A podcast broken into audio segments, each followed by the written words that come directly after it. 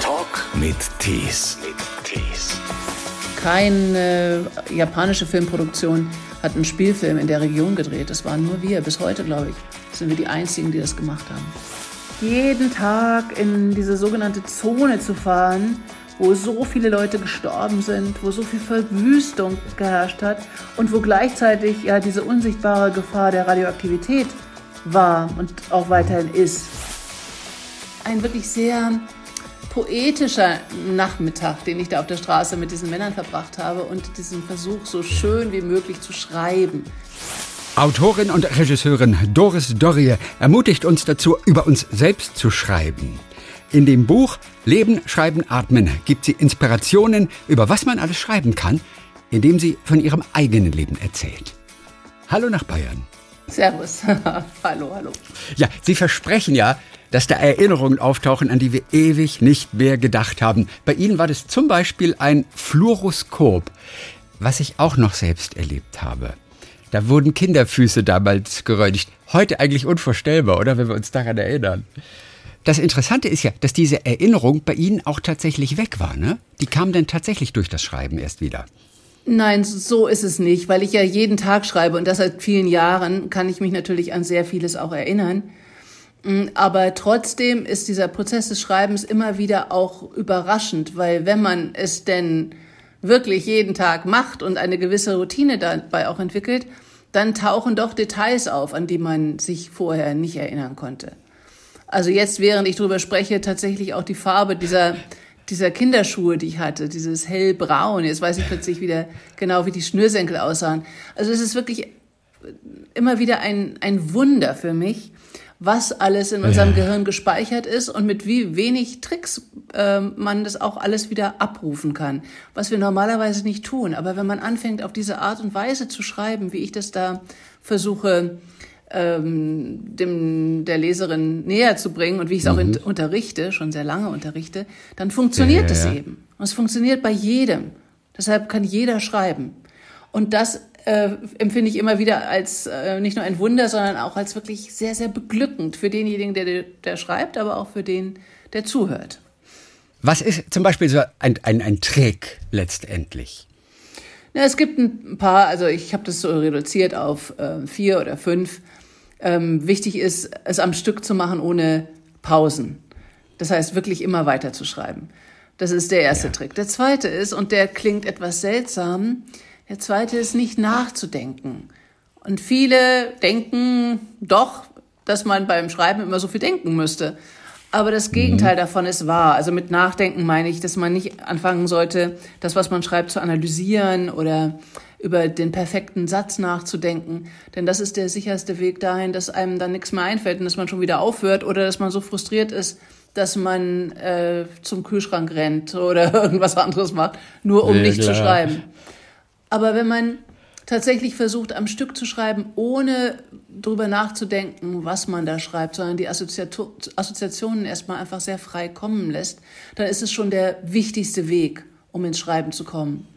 Und das dritte wäre, nicht zu korrigieren, also nicht zurückzugehen, sich auch nicht für das zu schämen, was man da gerade geschrieben hat.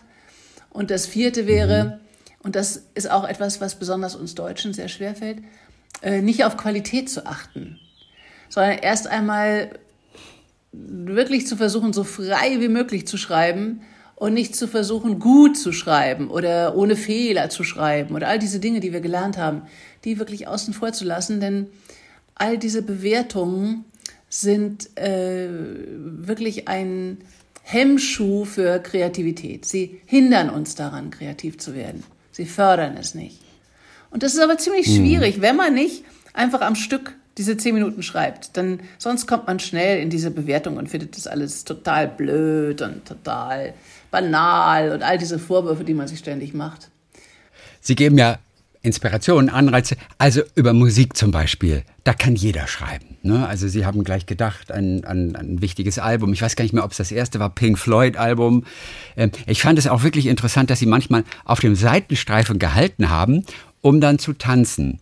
Selbst auf der Transitstrecke in der DDR. Ja. Wie haben Sie sich damals gefühlt? Ja, das war streng verboten, das wusste ich auch, aber äh, wenn das im Radio kam, dieser Song oder auf meinem Tape, äh, dann musste ich halt manchmal einfach anhalten und tanzen. Das ging nicht anders. Äh, das ließ sich nicht aufschieben. und das kennt, glaube ich, jeder noch aus der Jugend, dass ähm, Musik einen dann so packt, dass äh, dieser Moment nicht aufzuschieben ist, was ja eigentlich auch was sehr Schönes ist. Ich bin auch zum Glück nie erwischt worden. Mhm. Jetzt habe ich schon das Gefühl, ich habe was verpasst irgendwie. Denn natürlich habe ich laut mitgesungen und mitgegrölt, aber ich bin nie angehalten, um zu tanzen auf der Straße. Und das war ein Fehler bestimmt. Das war bestimmt ein großer Fehler. Jeder Gegenstand hat letztendlich das Potenzial, uns in eine Geschichte zu tragen. Ne? Deswegen sagen Sie, schreiben Sie über Brot zum Beispiel oder über Milch. Bei Ihnen zu Hause steht zum Beispiel eine Winkekatze, die welche Geschichte erzählt? Ja, die, die Winkekatze erzählt natürlich immer meine Geschichten von Japan, weil ich so viel in Japan war. Und da tatsächlich diese Winkekatzen auch vor Restaurants stehen, um die Gäste hineinzuwinken. Und mhm. anfangs ähm, war das ein durchaus exotisches Mitbringsel bis es dann diese Flut von Winkelkatzen gab und man das alles äh, überall bekommen konnte. Und ich habe dann auch irgendwann diese Winkelkatze ganz riesig nachgebaut für die Operninszenierung von äh, Madame Butterfly, was ich in München am Gärtnerplatztheater inszeniert habe. Und da stand dann wirklich so eine zwei Meter große goldene Katze vor dem Gärtnerplatztheater und hat die Gäste reingewunken, woran sich viele erinnern. Aber das ist jetzt etwas sehr Besonderes und vielleicht auch nicht so Alltägliches, aber über alltägliche Dinge zu schreiben, ist eigentlich sehr viel wertvoller und besonders über Essen zu schreiben. Weil Essen mhm. erstmal sehr wichtig ist für uns. Wir könnten nicht überleben, wenn wir nicht äh, jeden Tag was essen würden oder ungefähr jeden Tag. Und zum anderen äh, verbindet es uns aber so sehr mit unserer Kindheit und äh, mit Familie und eben mit unseren Erinnerungen, dass in dem Moment, wo man anfängt, zum Beispiel über Brot zu schreiben, sich ein ganzer Kosmos der Erinnerungen auftut. Und mm. ein Lebensmittel wirklich sehr genau zu betrachten, äh, das äh, führt sehr, sehr weit, weil jedes Lebensmittel unendlich viele Geschichten in sich birgt. Also nicht nur dann die individuelle, sondern eben auch die Geschichten der Herstellung, die Geschichten des Transports, die Geschichten der Menschen, die dieses Lebensmittel herstellen. Ähm, über ein, ein Land, eine Kultur berichtet ein Lebensmittel unendlich viel. Und wenn Sie Brot erwähnen, ist Brot natürlich etwas, worüber jeder Deutsche, jede Deutsche schreiben kann. Wobei viele jetzt wahrscheinlich überlegen, oh Gott, was soll ich denn über Brot schreiben? Was soll ich denn über Brot schreiben? Um Himmels Willen. Gut, mir fällt jetzt gerade noch das Baguette ein, das wir in Frankreich gekauft haben, wo alle immer so tun, als würde das Baguette in Frankreich viel besser schmecken als in Deutschland. Ist aber nicht so. Aber ich könnte Sie jetzt gleich löchern und Sie fragen, wenn Sie sich nur an das Baguette erinnern, erinnern Sie sich doch vielleicht mal an Ihr Schulbrot. Was haben Sie denn mitgenommen in die Schule? Was war das denn? Ich glaube, es war ein Nutella-Brot damals. Wobei ich mich dann erinnere, dass es damals in den Pausen noch die Schulmilch zu kaufen gab. Und das war eigentlich immer toll. Also diese Milch. Und sie kostete ja vor allem auch nur 10 Pfennig. Sehen Sie, jetzt können wir gleich über die Schulmilch reden oder auch über das Nutella. Wie viel Nutella war denn da drauf? War es ganz dick mit Nutella bestrichen? War es Ihnen zu dünn bestrichen? Äh, hat es ähm, an Ihren Fingern geklebt? Äh, wie haben Sie es ja. aufbewahrt? Wie sah Ihre Schuldose, Ihre Brotbüchse aus?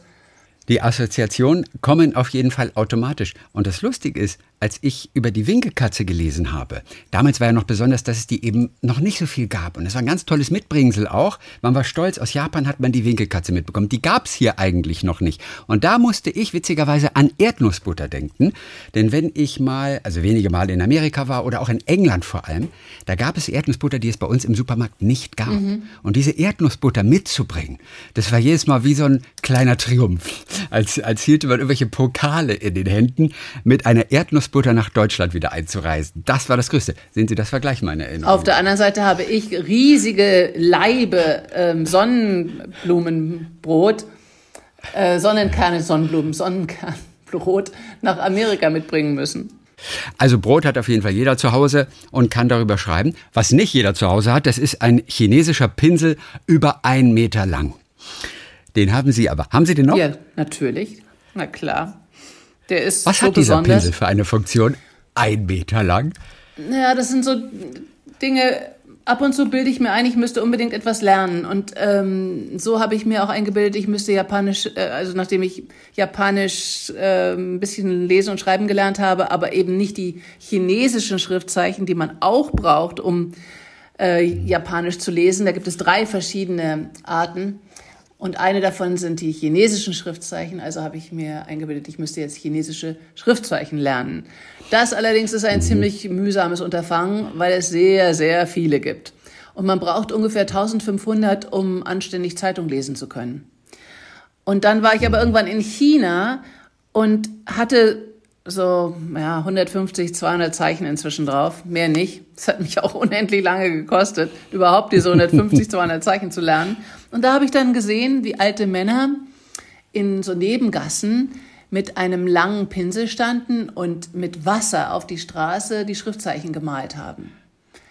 Und mhm. da ging es darum, wer malt am schönsten, also ein kalligraphischer Wettbewerb. Und das fand ich so toll, dass die sich damit beschäftigt haben, diese Zeichen so schön wie möglich zu schreiben. Und dann habe ich mitgemacht und habe eins meiner wenigen Zeichen gemalt, was für große Heiterkeit gesorgt hat. Und es war ein wirklich sehr poetischer Nachmittag, den ich da auf der Straße mit diesen Männern verbracht habe und diesem Versuch, so schön wie möglich zu schreiben. Da geht es ja ums Schreiben. Und mhm. äh, dann habe ich mir in einem Zeichenbedarfsladen einen riesigen Pinsel gekauft, so wie diese Männer ihn hatten. Habe ihn dann mitgeschleppt, was auch etwas kompliziert war, weil er wirklich so ellenlang ist. Und habe dann angefangen auf der Dorfstraße mit Wasser in, im Allgäu, mit Wasser chinesische Zeichen zu schreiben, was bei der Dorfbevölkerung für sehr viel Kopfschütteln gesorgt hat. Welches Zeichen war es denn damals in Japan auf der Straße, das Sie gemalt haben? Feuer, das ist relativ einfach. Ah, okay. Und im Allgäu? Auch Feuer? Ja, da, da habe ich halt geübt. Da habe ich nee. so alle Zeichen versucht zu schreiben, die ich konnte. Die Frage ist ja auch, wo führen uns Erinnerungen hin? Ne, das ist ja eine Reise auch mit sich selbst. Und das Kuriose ist, wir erinnern uns an Dinge, die wir vielleicht gar nicht selbst erlebt haben. Das haben Sie auch immer wieder festgestellt, oder? Dass wir unserem Gehirn eigentlich gar nicht trauen können. Naja, wir sind Fiktion. Wir haben eben nicht diese eine festgefügte Biografie, dieses Ego, was wir ständig zu verteidigen versuchen, weil wir glauben, dass es so eine klare, feste Einheit ist, dieses Ego. Aber das stimmt nicht. Das ist inzwischen ja auch vielfältig wissenschaftlich bewiesen, dass wir uns zusammensetzen aus sehr, sehr viel Fiktion und ähm, teilweise eigener Erinnerung, aber auch vielem, was wir aufgeschnappt haben, was wir für die eigene Erinnerung halten von vielen Vorstellungen ist unser Denken geprägt, sind unsere Gedanken geprägt und so weiter und so weiter. Und dem aber auch auf die Schliche zu kommen durch dieses Schreiben, also dem auch nachzuspüren, was glaube ich denn von mir, wie ich bin und vielleicht stimmt das auch alles gar nicht so. Also diese eigene Geschichte, die wir uns schreiben, die auch in Frage zu stellen, dieses eigene Narrativ, so heißt es ja jetzt immer, das zu hinterfragen. Ja. Das ist ein sehr interessanter und ich glaube auch wichtiger Prozess, weil es eben auch bedeutet, dass ich eine ganz andere Person sein kann. Also so wie Horvath gesagt, Mögen ich wäre, ich wäre ja. so gern ja. jemand anders, ich komme nur so selten dazu. Das stammt von Horvath. Genau. Aber in dem Schreiben ja. kommt man eben auch dazu. Also wenn man sich Eigenschaften äh, angedichtet hat und meistens das negative Eigenschaften. Also ich bin immer doch sehr ängstlich oder ich traue mich nicht oder ich bin äh, dies oder das und geizig und äh, eifersüchtig und alles, was wir an negativen Eigenschaften uns so heimlich ja auch nicht nur zugestehen, sondern versuchen das auch zu analysieren. Vielleicht ist es gar nicht so, vielleicht bin ich auch das Gegenteil. Und wenn man darüber schreibt, dann merkt man, dass das sehr schillernd ist, diese sogenannte, die sogenannte Ich, diese Vorstellung von der eigenen Person. Und das eröffnet auch sehr viel Freiheit. Auch wenn man über die Vergangenheit schreibt, die ja nicht besonders angenehm oft war. Auch das ist eine Geschichte und man kann diese Geschichte dann auch hinter sich lassen durch dieses Schreiben. Man ist nicht mehr das Opfer von Geschichte, sondern man macht sich zum Autoren der eigenen Geschichte, zur Autorin. Und das ist ein großer, großer Unterschied. Ein Satz, den Sie zitieren, und ich glaube, er stammt aus Japan, ähm, woher auch sonst. Wer bin ich, wenn keiner zuschaut? Das ist ein, Was haben Sie denn festgestellt? Oder wo kommt der her, der Satz? Das ist ein Zen-Koan. Wer bist du, wenn dir keiner zuschaut? Das, Wer bist du, wenn dir keiner zuschaut? Und dieses Koan ist natürlich besonders gemein, weil ich mir ja selber ständig zuschaue. Sie schreiben auf jeden Fall sehr offen und das ist ja auch das Tolle, einfach so, so ganz ehrlich und so sagen Sie auch an einer Stelle, sich am Erfolg eines anderen freuen. Das können Sie heute noch nicht. So wie Ihre Freundin Anne damals in New York, da hatten Sie eine Filmpräsentation im Lincoln Center und die hat sich einfach für Sie tatsächlich gefreut und das haben Sie bewundert so ein bisschen, denn das können Sie bis heute noch nicht, was ich mir gar nicht vorstellen kann. Eigentlich. Ja, so, so generell stimmt das nicht. Also es ist ab und zu so und was ich da in dem Zusammenhang, wie Sie äh, es gerade erwähnt haben, gemeint haben, war wirklich auf so einer, auf so einer Wettbewerbsebene. Denn der Wettbewerb dafür und der Vergleich ist. ist ne? hm? Ja, dafür ist es halt auch Wettbewerb. Der ist eigentlich nicht dazu da, dass man sich über die anderen freut. Naja, ich hatte immer das Gefühl, dass die Amerikaner das besser können als wir, weil ihnen der Erfolg vielleicht auch mehr bedeutet. Auf der anderen Seite wissen sie auch ganz genau, wie empfindlich Erfolg ist, dass er nicht lange dauert, dass er sich auch wieder verzieht sehr schnell und dass man sich gefälligst dran zu freuen hat, solange er da ist. Und dann freut man sich auch für den anderen, wenn er ihn hat, weil Erfolg so etwas Ephemeres ist. Der ist schnell wieder weg. Das hören wir auch in Deutschland immer, beziehungsweise über Deutschland, dass in Deutschland man Menschen den Erfolg nicht gönnt und sie auch ganz schnell wieder vom Thron runterstößt. Eben ganz anders als in Amerika. Haben Sie das selber denn auch genauso in Deutschland mal erlebt? Ja, natürlich. Ja, klar. Immer wieder. Ich habe es aber andersrum eben in Amerika so sehr erlebt, dass ähm, so viele zu mir immer gesagt haben, oh, enjoy it, enjoy it. I'm so happy for you. Und dieses I'm so mhm. happy for you, das ähm, nimmt einem ja selber nichts weg für jemand anders sich zu freuen. Und wir haben das Gefühl, es nimmt einem was weg. Aber dazu gehört was anderes, dass wir uns auch wenig raustrauen, auch mit persönlichen Dingen wenig raustrauen. Wir schämen uns so schnell für unsere Biografie, für unser Leben, weil wir immer denken, das reicht nicht, das ist nicht genug, ist nicht toll genug, ist nicht schön genug. Das erlebe ich auch sehr stark in den ähm, Schreibworkshops, dass viele am Anfang denken, ach, meine Geschichte ist nicht erzählenswert und mein Leben ist hm, nicht berichtenswert. Und wenn man dann aber dieses Schreiben wirklich betreibt und die Leute ermuntert, von sich so genau wie möglich zu erzählen, eben über das Schulbrot zu schreiben und sie dann merken, doch, das ist so spezifisch, so genau und es ist nur mein Schulbrot, kein anderes war so. Meine Biografie ist wirklich nur meine einzige eigene und ist unvergleichbar. Dann mhm. äh, gibt es dieses Aha-Erlebnis, dass eben jedes Leben erzählenswert ist. Jedes. Es geht nur um Genauigkeit. Die Amerikaner gehen ja auch mit ihrer eigenen Biografie ganz anders um. Die Amerikaner, und sie haben ja auch lange Zeit in Amerika gelebt und waren immer wieder da, die Amerikaner fragen ja immer, What's your story? Ob das nun bei einem Bewerbungsgespräch ist, ob ich gerade mit meinem Rucksack ankomme, aus dem Flugzeug in ein Taxi steige, ne, und dann kann es sein, dass der Taxifahrer sich umdreht. Dann, What's your story? Und wir Deutschen wissen eigentlich gar nicht, was meinen die. Aber die Amerikaner, auch die Schulkinder, bekommen das schon ganz früh, auch im Kindergarten, bereits beigebracht, innerhalb weniger Sätze ganz pointiert einfach zu formulieren, was einen ausmacht. Jetzt habe ich mich bei Ihnen tatsächlich auch gefragt, what's your story? Sie haben so viele. Was würden Sie denn über sich selber sagen, wenn der Taxifahrer Sie fragt? Ah, oh, Doris, your name is Doris. Doris, what's your story? Ich würde sofort umdrehen und von ihm die Geschichte hören wollen, weil meine eigene ähm, mir lang nicht so interessant erscheint wie seine. Also ich bin natürlich als Schriftstellerin auch eine Vampirin und äh, möchte die mhm. Geschichten von anderen hören das ist das, wovon ich mich ernähre. Und das ist auch meine Neugier, mhm. von anderen Menschen zu hören, wie sie leben und wie sie das so schaffen mit diesem Leben. Das ist mein Hauptinteresse, es ist auch mein Motor, es ist mein Antrieb. Aber klar, was Sie meinen. Also, that's your story. Your story is being a vampire. Mein, ja. ich habe einen Roman geschrieben, der hieß Diebe und Vampire. Und da ging es eben genau darum, dass jeder, der erzählt, also Schriftstellerinnen, aber auch Filmemacherinnen, dass wir äh, Diebinnen und Vampirinnen natürlich sind, weil wir auch auf der Lauer sind nach einer guten Geschichte. Was Sie gerade beschrieben haben, das ist schon dieses Training des Erzählens, was es in Amerika sehr stark gibt und bei uns nicht. Genau. Äh, ja. Führt natürlich schon auch dazu, dass alles eine gute Geschichte sein soll. Also alle, jede Geschichte, die erzählt mhm. wird, soll auch eine unterhaltsame Geschichte sein. Also da mhm. steht schon dieser Anspruch des Entertainment im Vordergrund, was ja auch erstmal toll ist. Das bedeutet, äh, ich werde versuchen, dich nicht zu langweilen. Das ist fast eine Todsünde. Ich werde dich nicht langweilen. Was bei uns, ja. und das finde ich manchmal dann durchaus auch bedauernswert, nicht so sehr als Sünde betrachtet wird, den anderen zu langweilen mit Filmen und, und Romanen und Literatur und allen möglichen Dingen.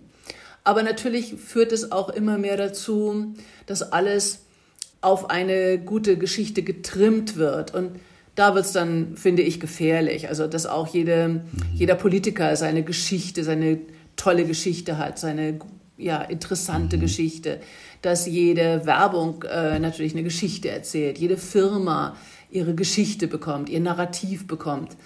Und äh, das sind dann Verkaufsstrategien, die mhm. mit der Art, wie ich versuche, das, das Erzählen zu unterrichten und das Schreiben, nichts zu tun hat natürlich.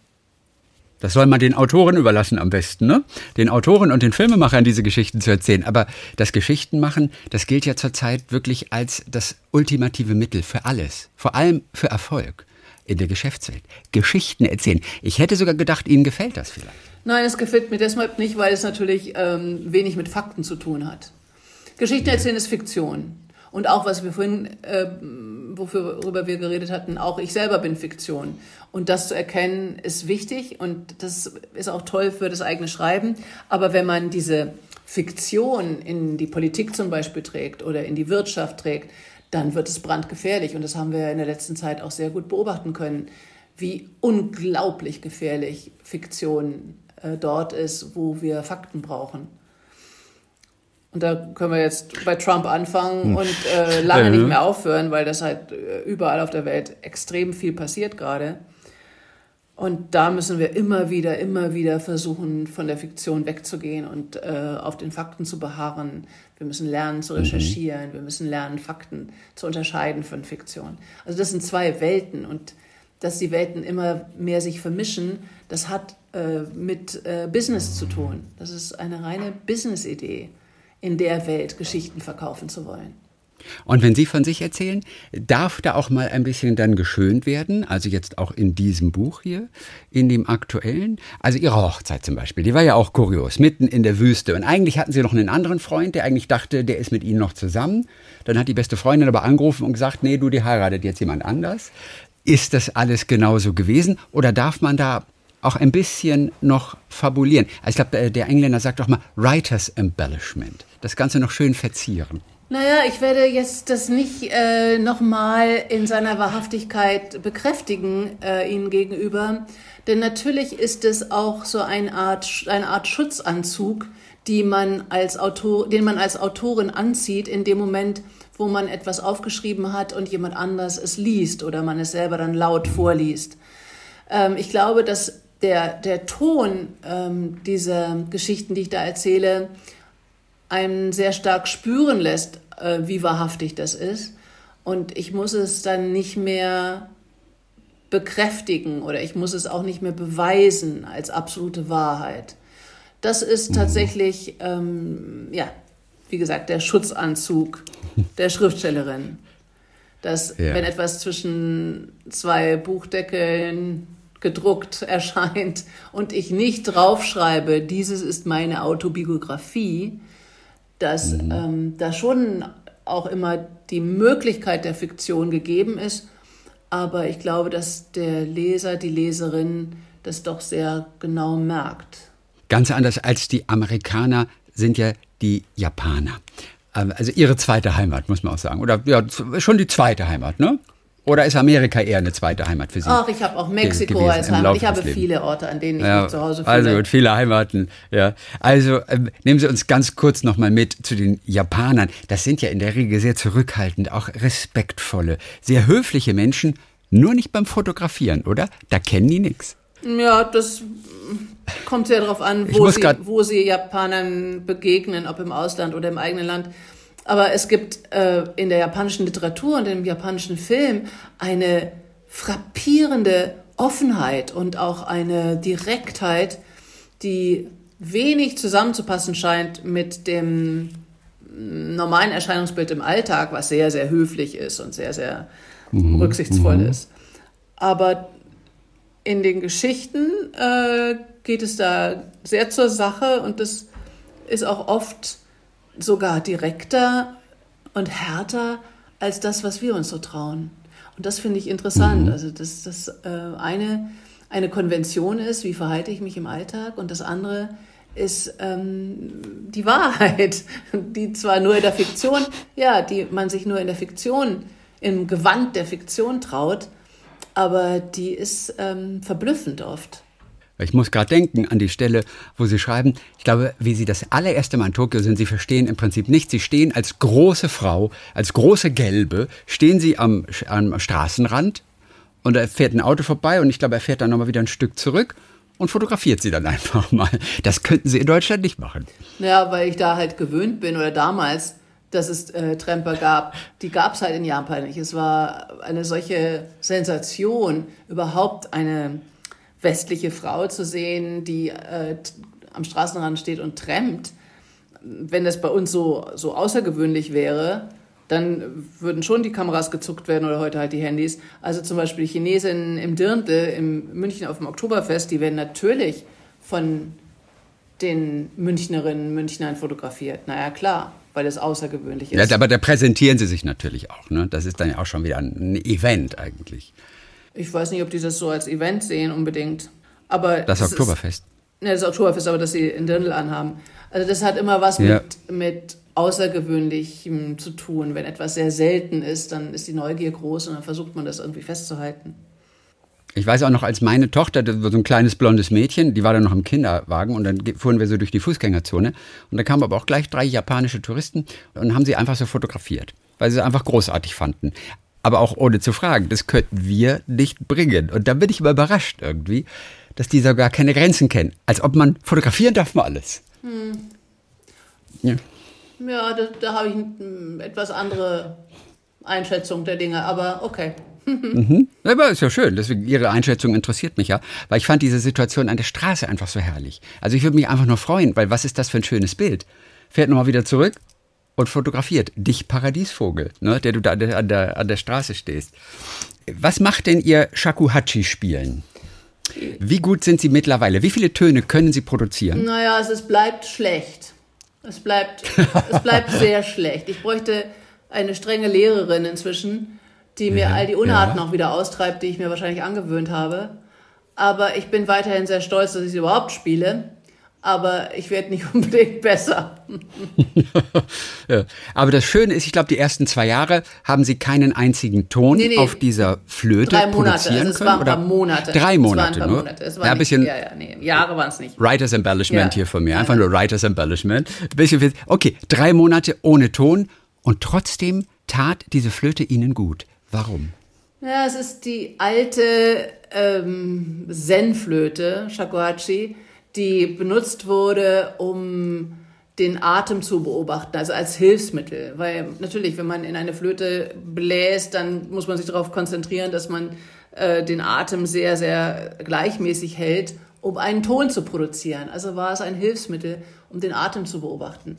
Und das wusste ich und deshalb habe ich mir auch die Shakuhachi gekauft, weil mhm. das ähm, in einer Zeit war, wo wir zum einen in Fukushima einen Film gedreht haben, was mhm. wirklich hart war und zum Verzweifeln oft war. Und mhm. gleichzeitig ist meine aller, allerbeste Freundin äh, lebensgefährlich erkrankt. Und mhm. damit war ich sehr allein mit diesen zwei doch sehr, sehr verstörenden Tatsachen. Und da hat die Flöte mir sehr, sehr geholfen. Also jeden Tag zumindest durch diesen Atem mich so ein, ein wenig zu beruhigen. Und auch das ist medizinische Tatsache. Das kann jeder ausprobieren. Wenn das Ausatmen länger ist als das Einatmen, dann beruhigt sich ähm, das Nervensystem sehr schnell. Das ist ein Trick. Mhm. Und wenn es nur eine Sekunde ist? Ne? Nein, nein. Fünf Sekunden einatmen, so. sechs Sekunden ausatmen. Ja, genau. Man muss es ein bisschen länger machen, über, über ein paar Minuten. Aber ja, das ist dieses, äh, tief Luft holen, also im Sprachgebrauch auch, Äh, mhm. Das ist es. Es ist ein alte, alter Trick. Es ist einfach eine physiologische Wahrheit über unseren Körper, dass das beruhigend wirkt. Länger auszuatmen als einzuatmen. Also wirklich ein Trick, den man sich merken sollte. Da hilft die Shakuhachi, auch wenn man keinen Ton rausbekommt. Genau. Eine Flöte, die auch, ähm, haben Sie geschrieben, auch, glaube ich, selbst in München auf der Straße gespielt wird, ähm, mit einer Art Bienenkorb sozusagen um den Kopf nee, nee, herum, um nicht. anonym zu sein. Niemals in Ach, München. Ach, das war nicht in München. Nein, komme ich nein, auf München. Das könnte ich dann irgendwann mal sein. Das ist so ein, ja, eine Idee für die Zukunft, dass ich mit einem Bienenkorb auf dem Kopf in, auf der Leo stehe und in meiner Shakuhachi Blase.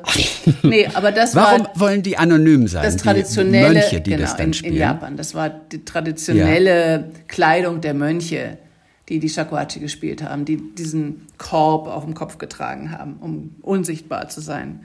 Also wer bist du, ja. wenn dir ist keiner zuschaut?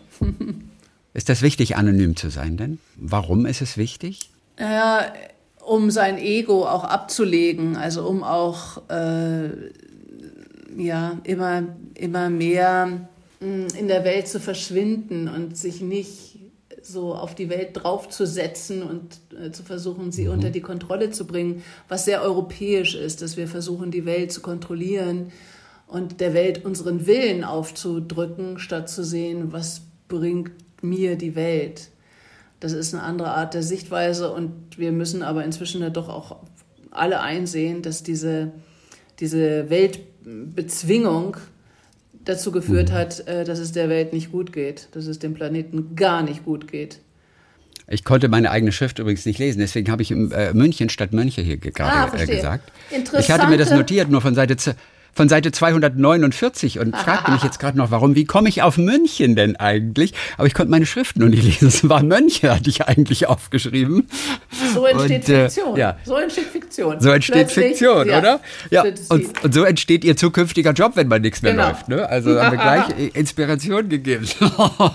äh, nehmen Sie uns ganz zum Schluss noch mal ganz kurz mit nach Fukushima. Wir sind ja immer versucht, Fukushima zu sagen, was aber falsch ist, ne? Ja, also es ist keine eindeutige Betonung auf der zweitletzten Silbe. Es okay. ist eher so gleichförmig Fukushima. Das war ein, ein, ein ganz schwieriger Dreh damals. Sie deuten das auch an in diesem Buch. Da war die Verzweiflung teilweise groß, schon alleine, weil sie keine Statisten bekommen haben. Warum nicht? Ja, weil gerade in der Provinz Tohoku, wo Fukushima liegt, der Glaube an Geister sehr, sehr groß ist. Und in dieser Dreifachkatastrophe von Fukushima mhm. sind äh, sehr viele Leute durch das Erdbeben gestorben, dann durch die große Flut gestorben. Und äh, deshalb hatten Statisten Angst, wieder in dieses Gebiet zurückzugehen, weil besonders Menschen, die eines überraschenden Todes gestorben sind, als Geister umherwandern und nur darauf warten, dass Lebende kommen weil sie sich dann an deren Fersen heften, um zurück ins Leben zu gelangen. Und das ist sehr, sehr unangenehm, denn dann kann man diese Geister auch gar nicht wieder loswerden. Also es ist gefährlich, in solche Gegenden zu gehen, wenn man an Geister glaubt. Jetzt glaube ich gar nicht an Geister, aber ich habe da doch gelernt, mhm. dass es so eine ähm, Frage der Terminologie letzten Endes ist, dass wir alle natürlich mit Geistern zu tun haben, weil ja in unseren Gedanken ständig äh, Verstorbene aufblitzen, dass wir an sie denken, plötzlich sind sie da, plötzlich hört man auch einen Satz, plötzlich ähm, hat man eine Erinnerung an sie, die ganz physisch ist. Nicht, dass sie jetzt tatsächlich als, als Geist vor uns erscheinen, aber sie erscheinen in unserem Kopf. Deshalb glaube ich, ist ähm, dieser Geisterglaube letztes, letztendlich nur eine Umschreibung für Erinnerung. Und mhm. diese Erinnerung an all die, die da wirklich innerhalb von Sekunden äh, gestorben sind, die ist natürlich sehr, sehr stark und sehr schmerzhaft und sehr traumatisch. Und dem sich wieder auszusetzen, äh, kostet sehr viel Mut und ist eben doch sehr, sehr schmerzerfüllt. Und so konnte ich das für mich auch immer übersetzen und verstehen, dass äh, Geisterglaube eigentlich nichts weiter ist als die menschliche Erinnerung. Hatten Sie damit gerechnet, dass der Dreh schwierig werden ja, würde? Ja, na klar, na klar. Also es hat das auch schon. niemand äh, sonst gemacht. Keine japanische Filmproduktion hat einen Spielfilm in der Region gedreht. Das waren nur wir. Bis heute, glaube ich, sind wir die Einzigen, die das gemacht haben. Und was war am schwersten für Sie? Also jetzt außer dass einfach einfach nicht so viele Statisten einfach zur Verfügung standen oder sich gemeldet haben, was war die größte Herausforderung für Sie vor Ort? Naja, es war schon dieses jeden Tag in diese sogenannte Zone zu fahren, wo so viele Leute gestorben sind, wo so viel Verwüstung geherrscht hat und wo gleichzeitig ja diese unsichtbare Gefahr der Radioaktivität war und auch weiterhin ist. Jetzt hatten wir das sehr gut vorbereitet und wir haben nicht dort gedreht, wo die radioaktive Belastung noch hoch war. Aber trotzdem, mhm. also rechts und links und nicht weit von uns, zwölf Kilometer weiter, ähm, war das, ähm, das, das radioaktive Zentrum dieses Supergaus, also der, das Atomkraftwerk Daiichi.